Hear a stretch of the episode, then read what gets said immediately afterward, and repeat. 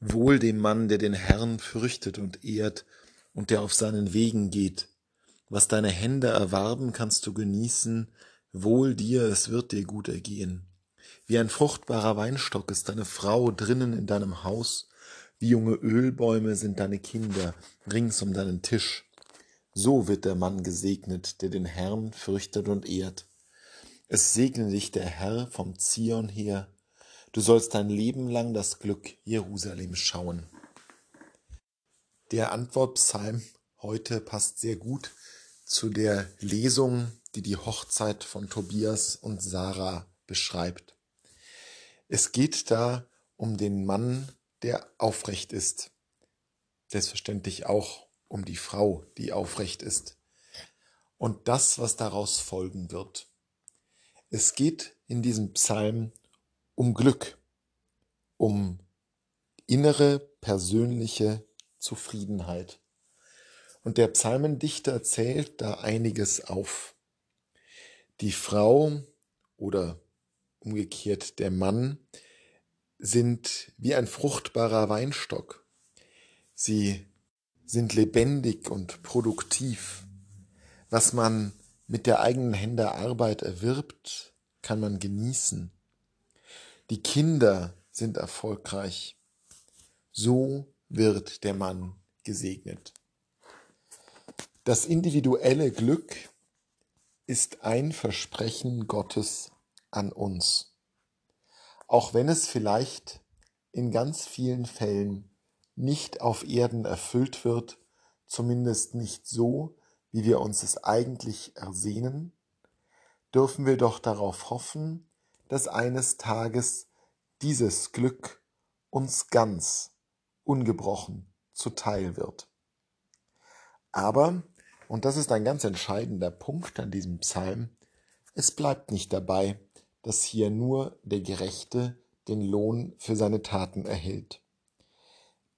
Das Ganze gipfelt in der Beschreibung, es segel dich der Herr vom Zion her Du sollst dein Leben lang das Glück Jerusalems schauen. Hier kommen die zwei weiteren Dimensionen hinzu, die für den gläubigen Menschen entscheidend sind in seinem Glückszustand. Nicht nur das eigene Wohlergehen, nicht nur Erfolg und Perspektive sind für sein Glück entscheidend, sondern es gibt noch weitere zentrale Elemente, zwei davon. Es segne dich der Herr vom Zion her. Zum Glück gehört der Segen Gottes vom Zion in der unmittelbaren Beziehung. Nicht der Segen Gottes allein, der sich in Form von Wohltaten auf den Seinen ergießt, sondern vom Zion her, also von dem Berg, an dem der Mensch mit Gott Gemeinschaft pflegt. Das Glück des Menschen hängt auch entscheidend von seiner Gemeinschaft mit Gott ab und sein Leben lang soll er das Glück Jerusalems sehen. Es ist also nicht nur das individuelle Glück, nicht nur die eigenen Vorteile und auch nicht nur das Glück, das in der Zweisamkeit mit Gott besteht, sondern Glück hat auch sehr viel mit Gemeinschaft zu tun. Glück entsteht durch das Glück der anderen. Das Glück Jerusalems zu sehen, ist der Gipfelpunkt eines gelungenen Lebens.